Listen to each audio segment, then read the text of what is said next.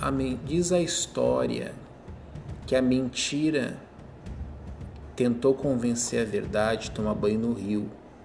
Quando as duas entraram, a mentira saiu às pressas e vestiu-se com a roupa da verdade.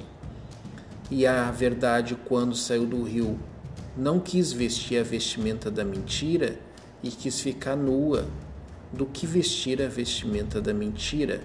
Desde então, a expressão se nasceu que a, a mentira se veste de verdade e a verdade anda nua e crua.